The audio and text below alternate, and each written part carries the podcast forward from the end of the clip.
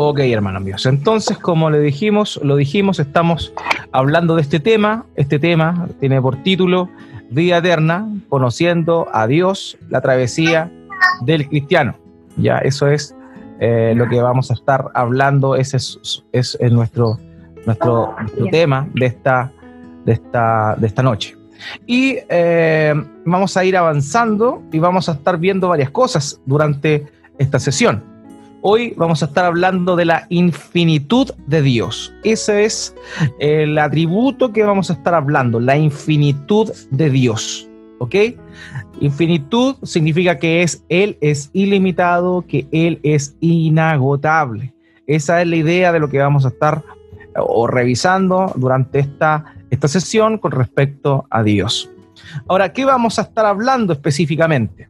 Específicamente vamos a estar hablando de las clasificaciones de los atributos de Dios que existen y vamos a estar ahondando en lo que les comentaba recién, en la infinitud de Dios, que Dios es infinito. También vamos a estar eh, revisando qué significa que Dios sea infinito. Y por último, vamos también a aplicar eso en nuestras vidas. ¿Cómo es que debemos realmente nosotros eh, relacionarnos con este atributo de Dios, con esta perfección de Dios que es la infinitud. ¿Cómo es que el cristiano debiese responder ante esta infinitud? Ya eso es lo que vamos a estar revisando durante esta noche. Entonces, lo primero que vamos a estar viendo tiene relación con las clasificaciones de los atributos de Dios.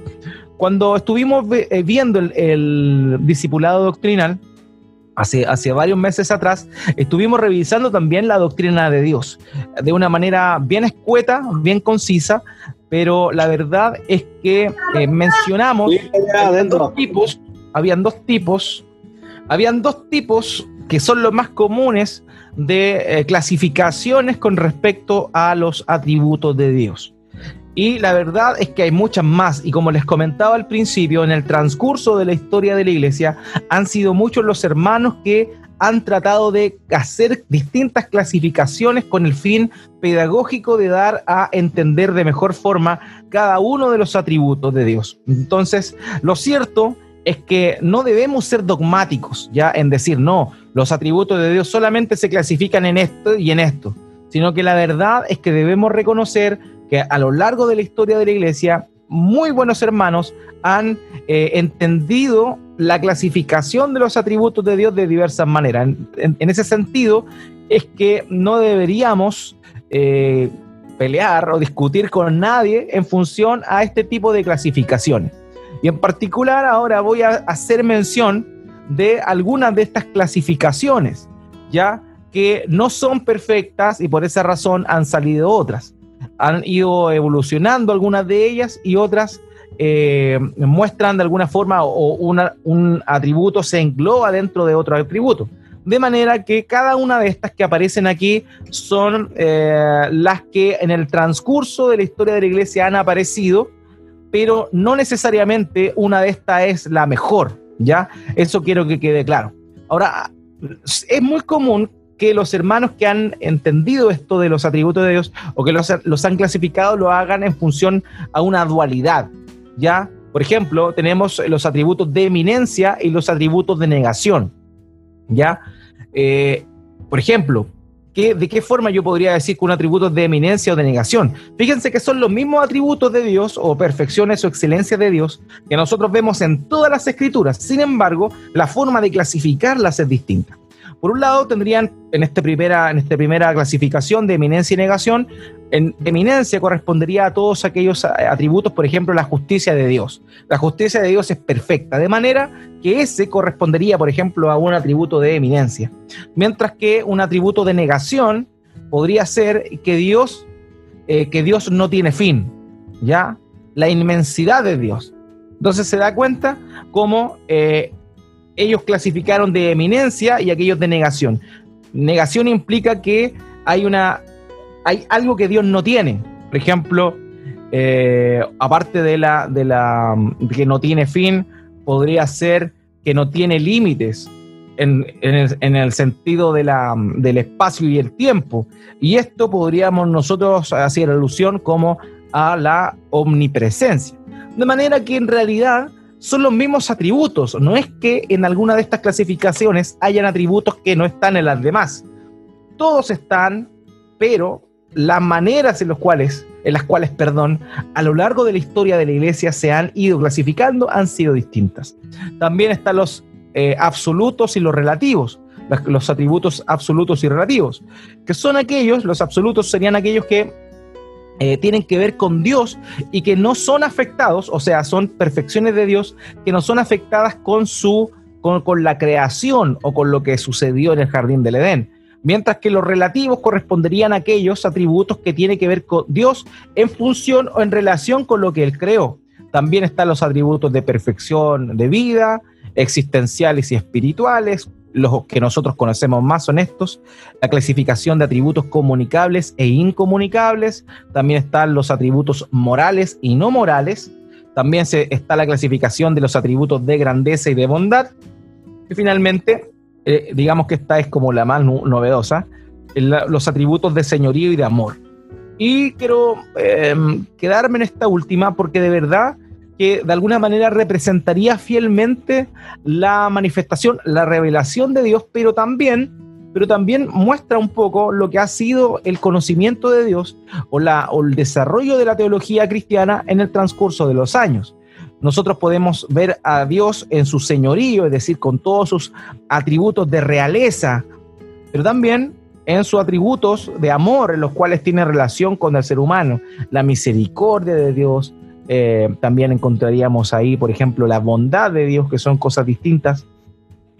También eh, nos encontraríamos ahí. Entonces, la verdad, amados míos, es que no hay razón para abrazar abrazar alguno de esto y decir, este es, esta clasificación es la correcta y las demás no tienen ningún sentido. La verdad es que todas tienen sentido, sin embargo, quizá eh, para efectos pedagógicos, mnemotécnicos, alguna es mucho más sencilla que la otra. ¿Ok?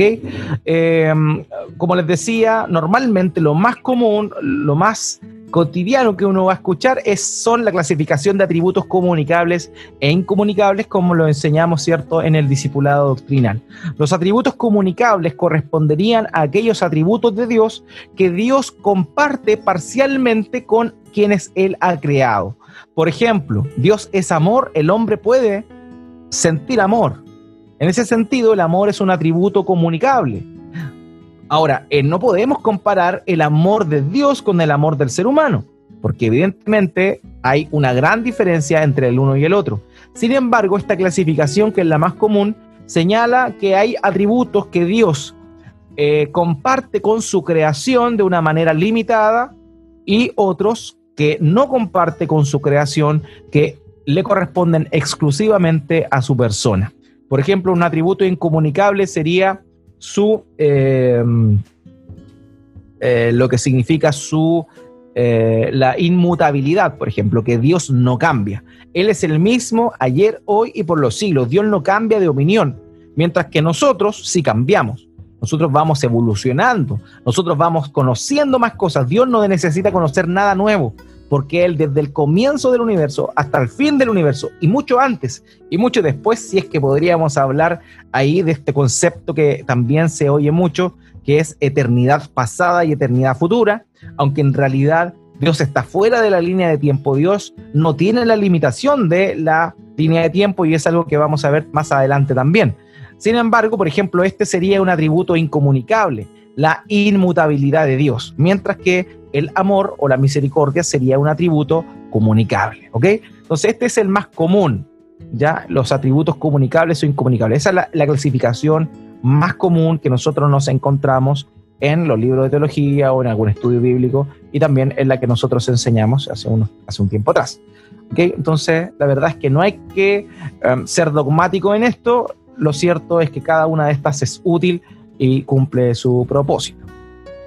Ahora, la que vamos a estar hablando esta, esta, esta noche es uno de, los, de las perfecciones, excelencias o atributos de Dios que permea todas las demás y que tiene que ver con la naturaleza de Dios, con lo más, lo más interior de Dios.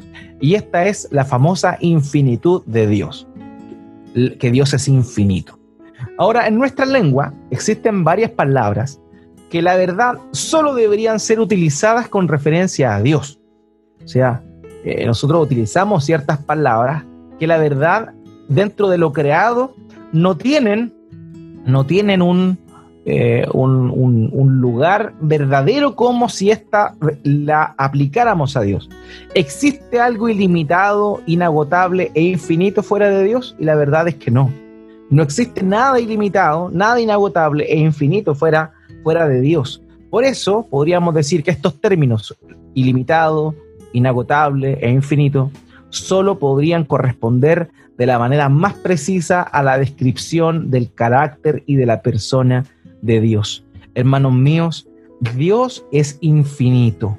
Dios es infinito y esa es una gran verdad y la verdad que vamos a estar meditando en esta, en esta noche. Ok, entonces Job dice, Job en Job capítulo 17, perdón, 11, versos 7 al 10, él hace esta pregunta con respecto a el conocimiento del Dios infinito. ¿Podrás tú descubrir las profundidades de Dios?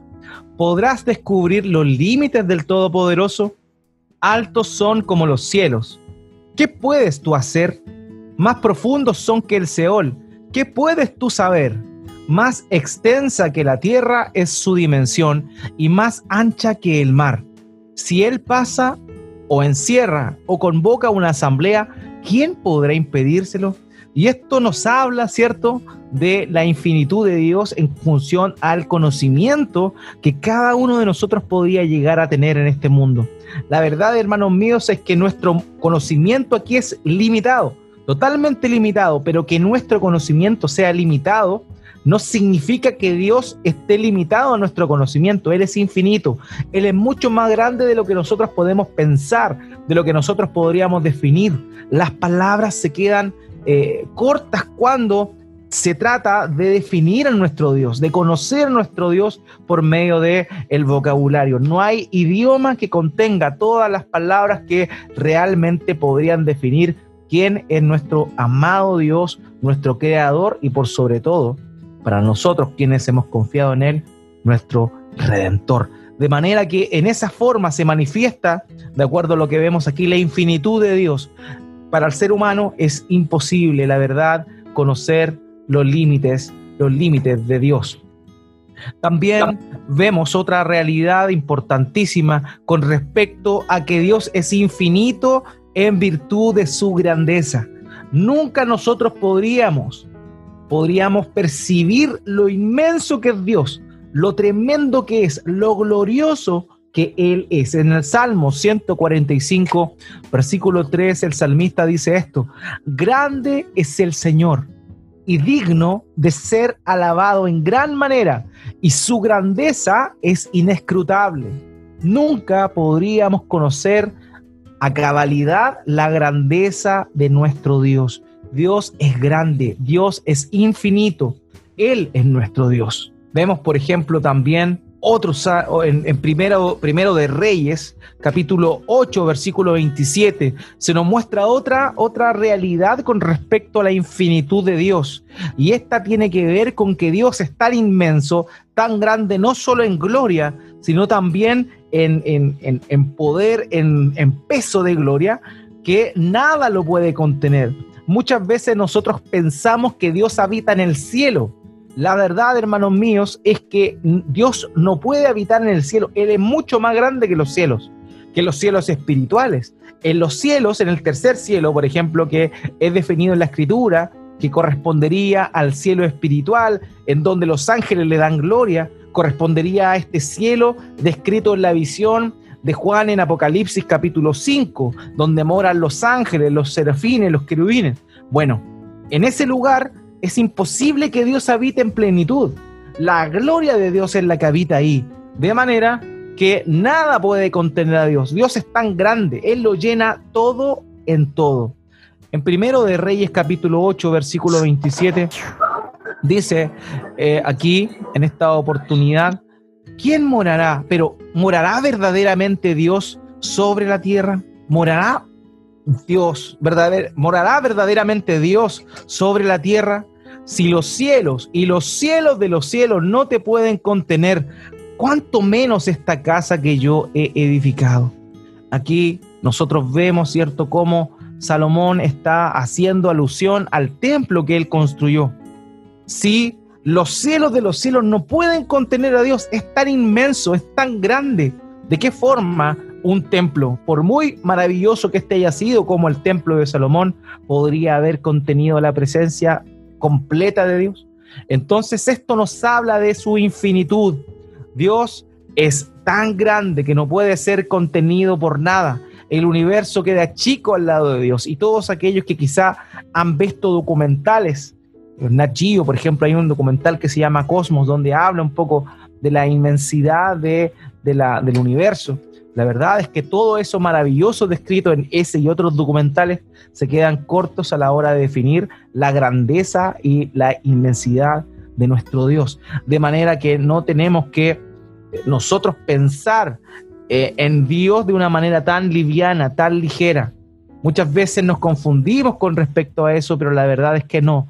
Dios no puede ser contenido.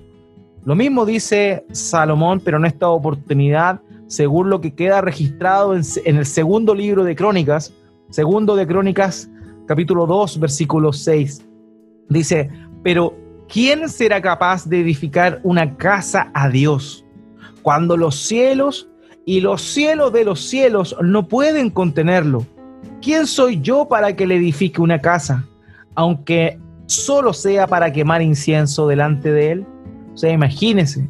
O sea, este hombre, Salomón, se, consideraba indigno porque no solo él entendía que Dios no podía ser contenido en el lugar el cual él estaba, él estaba construyendo, sino además porque aunque solo fuere para quemar incienso delante para Dios, eh, aún así ese lugar era indigno e impropio de la grandeza del Dios al cual adoraba.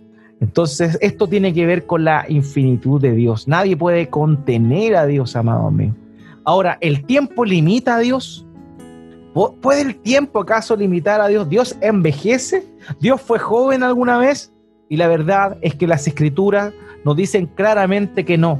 El tiempo no puede limitar a Dios. El tiempo comenzó cuando Él comenzó a crear. Antes de eso el tiempo no existía. El tiempo no existía antes de el soplo creativo de Dios, descrito, ¿cierto?, en Génesis capítulo 1. Y aquí en el Salmo capítulo 90, versículo 1 al 2, se muestra claramente esta gran verdad que el tiempo no puede limitar a Dios.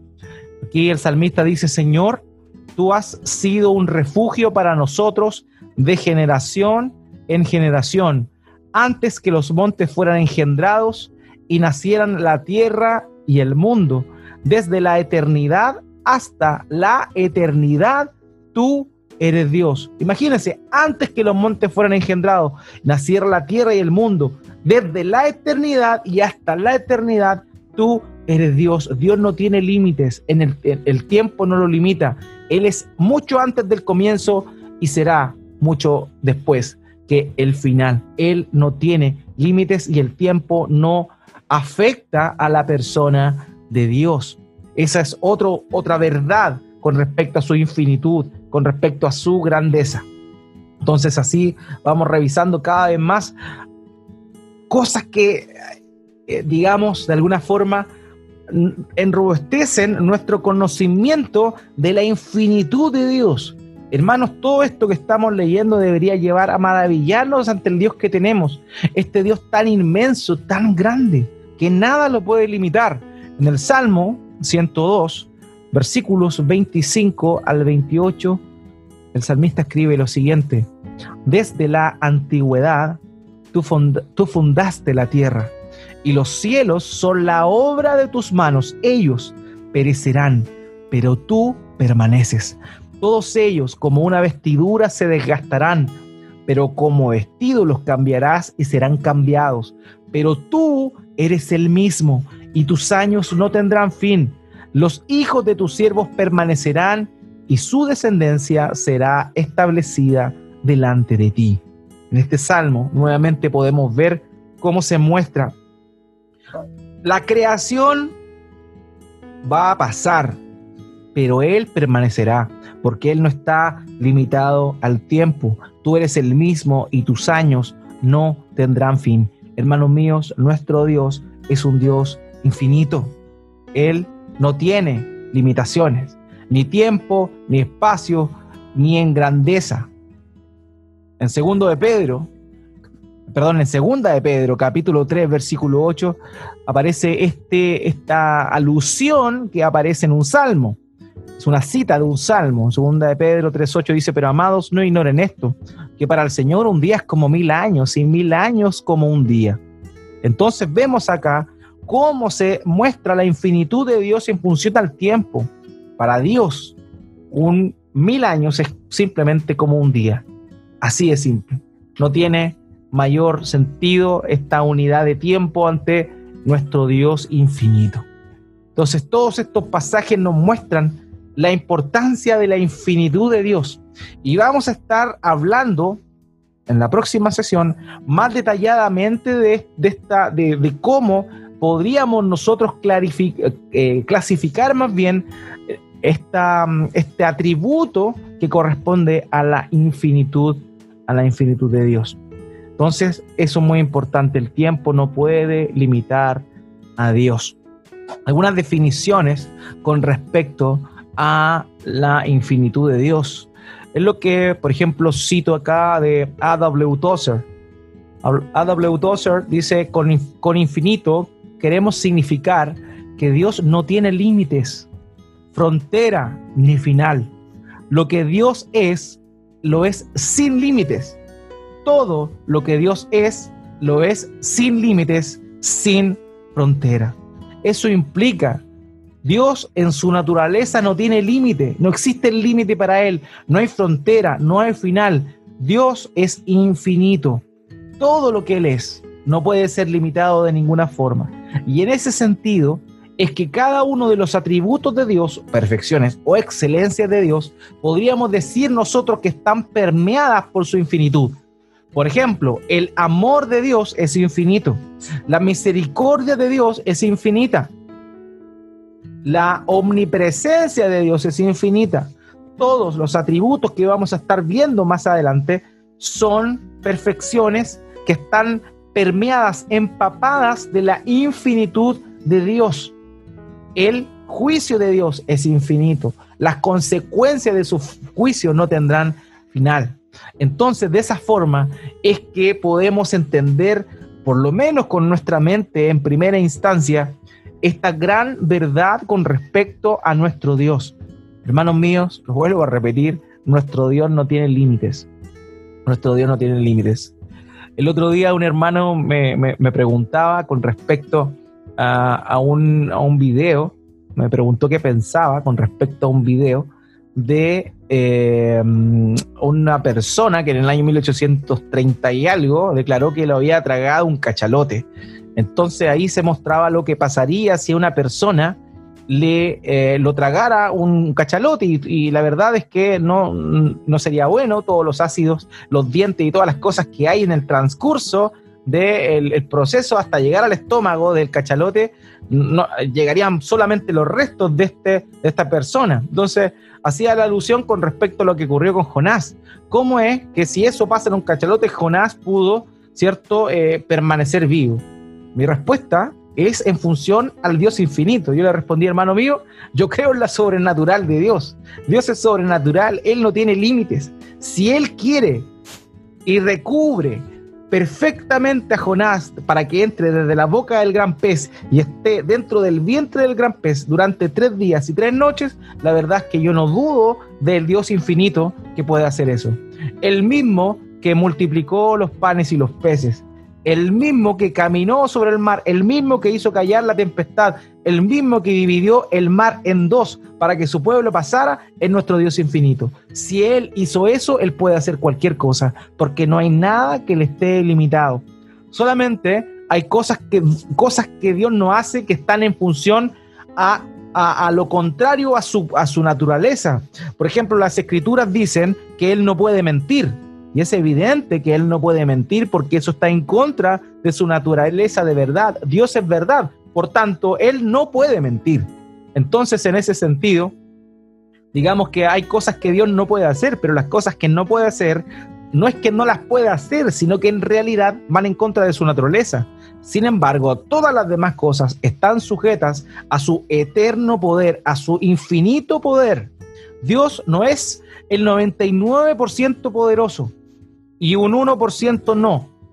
¿Por qué? Porque si Dios no es 99%, o sea, si no, Dios no es 100% poderoso, todopoderoso, la verdad es que no sería un Dios digno de nuestra adoración. Dios lo es todo. Él es completamente todopoderoso, infinitamente todopoderoso. Nada se le puede oponer, de acuerdo a lo que leímos, ¿cierto? En, en el texto que trajimos del libro de Job.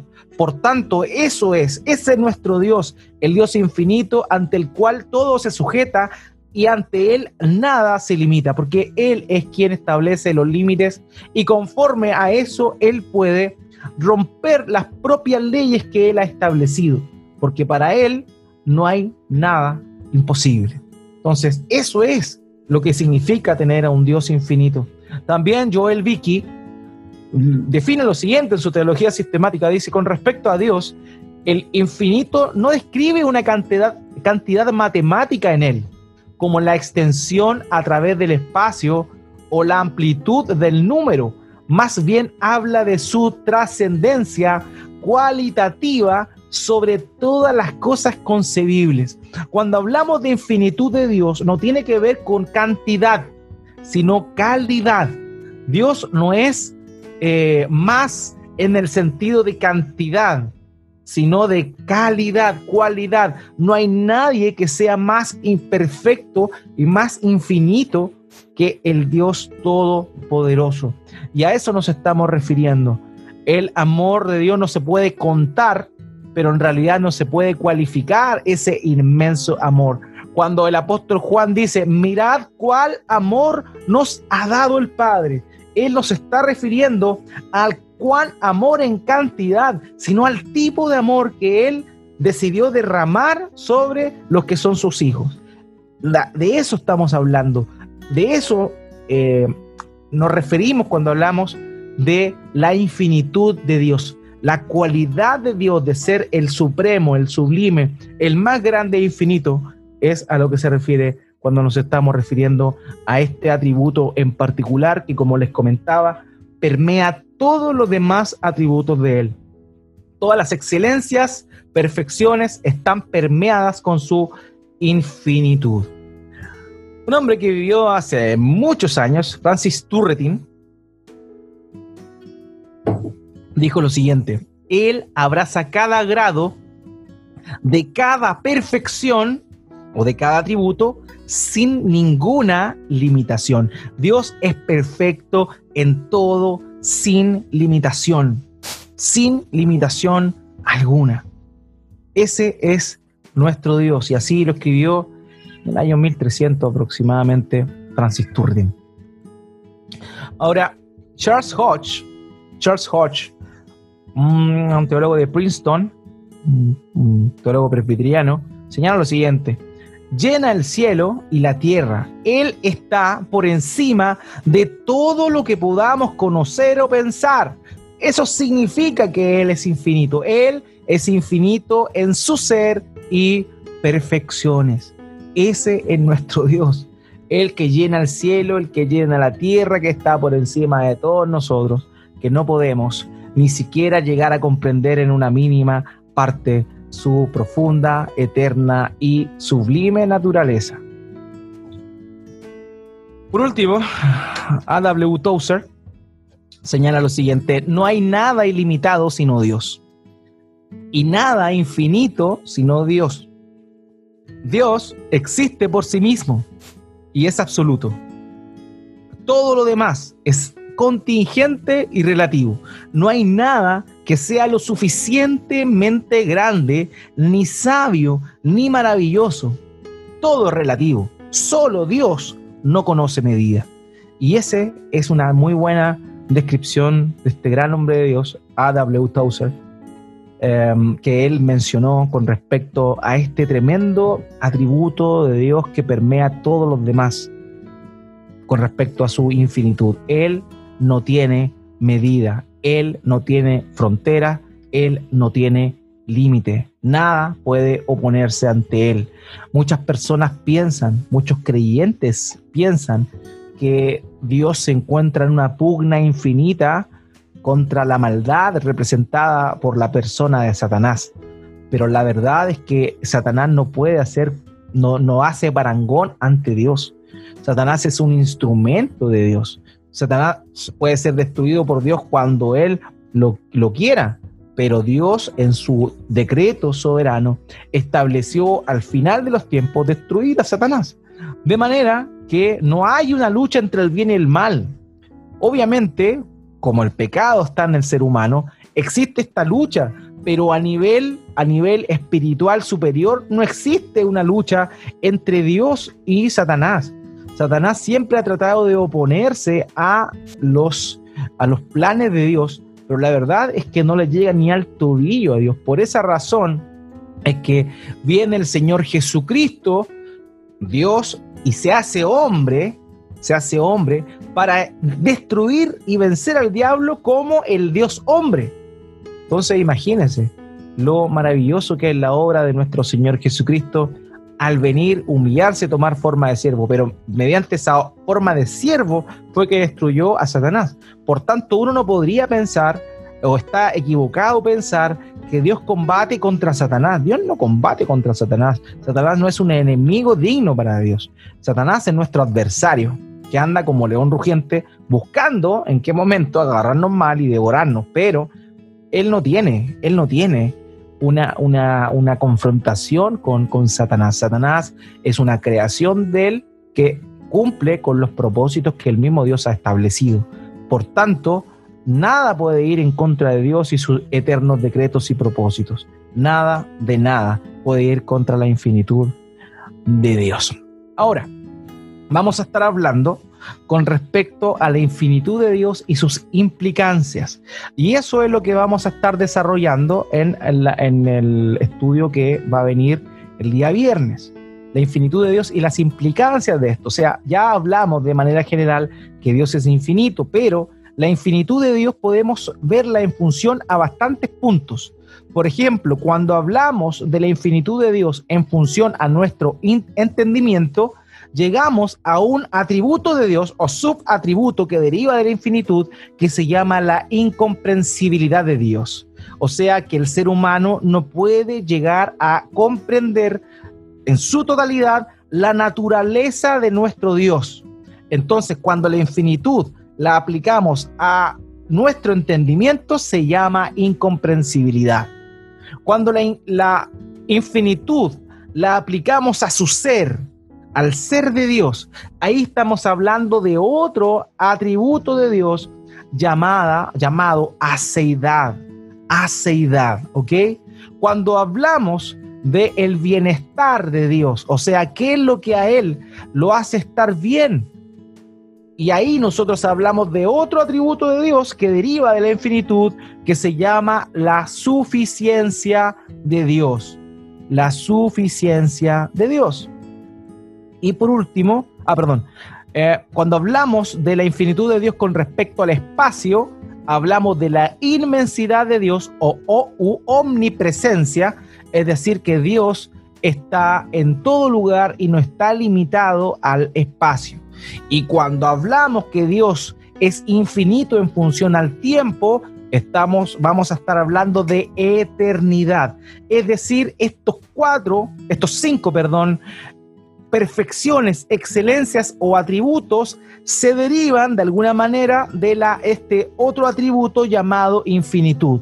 O sea, de la infinitud de Dios deriva la incomprensibilidad de Dios, la aceidad de Dios, la suficiencia de Dios, la inmensidad u omnipresencia y la eternidad de Dios. O sea, ese es nuestro Dios infinito, hermanos. Y así es como cada una de, sus perfecciones, cuando toca, su infinitud toman estas formas de aceidad, suficiencia, omnipresencia, eternidad. Por último, amados míos, ¿qué tiene que ver la infinitud de Dios con nosotros? ¿Cómo aplicamos esto? ¿Cierto? Es maravilloso leer lo grande que es Dios que nada lo puede contener, que los cielos de los cielos no son capaces de, de aguantar su inmensidad, su gloria, cuando sabemos que Dios no está limitado por el tiempo, que Él no envejece, que para Él mil años son como un día. Cuando hablamos de que Él no puede, es tan perfecto, tan infinito, que no podemos conocerle en esta vida a plenitud. Cuando vemos esas cosas que han sido plasmadas durante esta sesión, y cuando analizamos nuestra definición o nuestro concepto delante de Dios, ¿es verdad que tenemos un concepto correcto de Dios? La verdad estamos eh, teniendo temor en función a este Dios infinito que nos creó y que nos salvó. Hermanos míos, ¿quién es Dios para nosotros? ¿El flaco? Hay mucha gente que se refiere a Dios como el flaco. No, el flaco de arriba siempre me ayuda, siempre me escucha. ¿Para ti Dios es el flaco? ¿O el de arriba? No, ahí está el de arriba. No, si a veces lloro al de arriba. ¿Cómo alguien podría osar con esa falta de respeto dirigirse al Dios único e infinito? La verdad solamente puede referirse así a alguien que no conoce verdaderamente a nuestro Dios. Ahora, si tú a veces tomas a Dios como un genio de una lámpara que solamente cumple los deseos que, tú, eh, que te sirve para cumplir tus deseos, ¿cierto?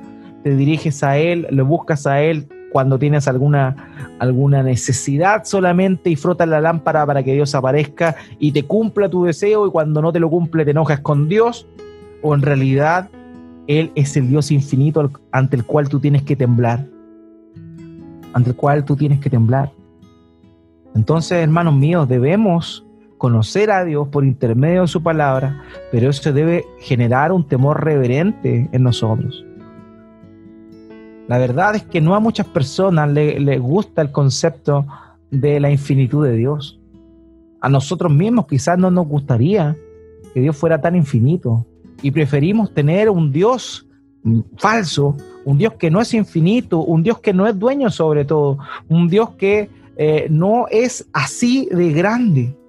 Y tenemos una propia visión de un Dios pequeño, de un Dios limitado, cuando en verdad las escrituras no gritan de su infinitud. Thomas Watson, un puritano, decía que muchas personas prefieren tener esta definición de este Dios con minúscula, limitado, porque cuando una persona realmente se encuentra con la majestad de Dios, la verdad es que no podría ser otra cosa que caer ante sus rodillas. Hermanos, ¿estamos cayendo ante las rodillas de nuestro Dios infinito? Hermanos, el Dios infinito ha decidido venir a morar con nosotros y mora dentro de nosotros. Aquel que no tiene límite, aquel que no tiene fin, mora dentro del cristiano a través de su Espíritu Santo. Ese Dios infinito mora dentro de ti. Ese, esa persona de la divinidad, Espíritu Santo, mora dentro tuyo. ¿Y qué hacemos nosotros? Le contristamos. ¿Qué hacemos nosotros? Lo apagamos. ¿Quiénes somos para atrevernos a apagar y a contristar al Dios infinito. ¿Se da cuenta que es importante conocer a Dios? Porque si conociéramos más y más a Dios, si meditáramos en cada uno de sus atributos, de sus perfecciones, de sus excelencias, créanme que sí o sí nuestras vidas continuarían cambiando y cambiarían a paso más firme que lo que estábamos haciendo antes. Porque conocer a Dios es el todo del hombre. Cuando conocemos a Dios podemos ver nuestra, nuestra negligencia, cuando vemos la perfección y la infinitud de Dios, podemos conocer nuestras incapacidades, nuestras limitaciones. Él es todo lo contrario a nosotros. Nosotros muchas veces pensamos que podemos, eh, tenemos, eh, no tenemos límites, solamente nosotros somos nuestros límites. Nosotros, nuestra mente establece los límites y la verdad es que no. El único que no tiene límites es Dios. Todos y cada uno de nosotros tiene límites. Nuestra vida tuvo un comienzo en este mundo y tendrá un fin en este mundo pero Dios no conoce muerte. Él es desde el principio y será hasta el final el mismo. Él no cambia, sus años no variarán. Hermanos míos, ¿cómo es que nos relacionamos frente a esta infinitud de Dios? cómo cambia realmente nuestra forma de ver y de apreciar a nuestro Dios. A.W. Tauser dijo que muchas veces nosotros deberíamos dejar de lado nuestra mirada de la creación desde una perspectiva científica y deberíamos verla desde una perspectiva del salmista. Los salmistas ven la creación y la ven como la majestad de Dios eh, hecha creación. O sea, los salmistas ven la creación y ven la gloria de Dios, pero muchas veces nosotros nos ponemos y vemos la creación y empezamos a verlo, a limitarnos a nuestro propio entendimiento, bajamos lo sublime que es lo que Dios ha creado y simplemente eh, lo, lo, rebajamos a lo que nuestros, nuestros ojos, nuestros oídos, nuestra nariz, nuestro gusto y nuestro tacto pueden definir. Estamos tratando de bajar a este Dios infinito y limitarnos a nuestros sentidos, cuando en realidad Dios trasciende nuestros sentidos. Evidentemente podemos hablar, eh, podemos eh, escuchar su palabra, nuestros oídos pueden escuchar su palabra. Claramente, perfectamente, podemos ver sus acciones. El apóstol Juan dijo, lo que han visto nuestros ojos tocante al verbo de Dios. Eso es lo que venimos a hablar. Entonces nuestros ojos, nuestros sentidos pueden palpar a Dios claramente, pero Él no está limitado a nuestros sentidos. De manera que es cierto, hay muchas cosas que son interesantes, pero nuestra devoción a Dios, el conocimiento genuino para con Dios va a trascender a esas limitaciones que tenemos a través de nuestros sentidos. Dios es mucho más grande que eso. Su creación nos muestra lo divino que Él es, lo maravilloso, su eterno poder y divinidad se hacen presentes y claras para todos aquellos por medio de las cosas creadas. Por tanto, amados míos, ¿cómo es que la infinitud de Dios trasciende? ¿Cómo aplicamos ese conocimiento de la infinitud de Dios en nuestra relación con Dios? Es lo que debería cambiar. Hermanos, estamos pasando por una etapa extraña, una pandemia. Sin embargo, amado mío, tu Dios es un Dios infinito.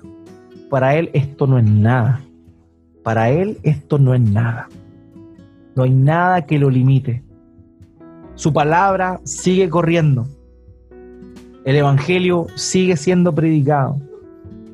Él sigue manifestando su poder y deidad por medio de la creación. Qué tremendo y maravilloso es ver las cosas que ahora están sucediendo por quedarse unas cuantas semanas en casa y no salir y ver cómo la creación está eh, creciendo, eh, está floreciendo, cómo están apareciendo nuevas, eh, nuevas especies que no eran tan conocidas, ahora están apareciendo. Veía que apareció un pequeño dragón azul que se llama, eh, una cosa que nunca antes vista, increíble. ¿Cómo? ¿Por qué? Porque está mostrándose la gloria de Dios a través de la creación. Este Dios es infinito. Hay muchas clases de peces que nosotros no conocemos. ¿Por qué? Porque se encuentran a gran profundidad y se encuentran, ellos viven en oscuridad estos peces, de manera que hay un sinnúmero, una sinnúmero cantidad de peces que todavía no podemos conocer. ¿Por qué? Porque Dios, el Dios tremendo, el Dios infinito, los creó y los puso en lo profundo del abismo. Así es nuestro Dios, lleno de maravilla, lleno de grandeza. Ese es nuestro Dios.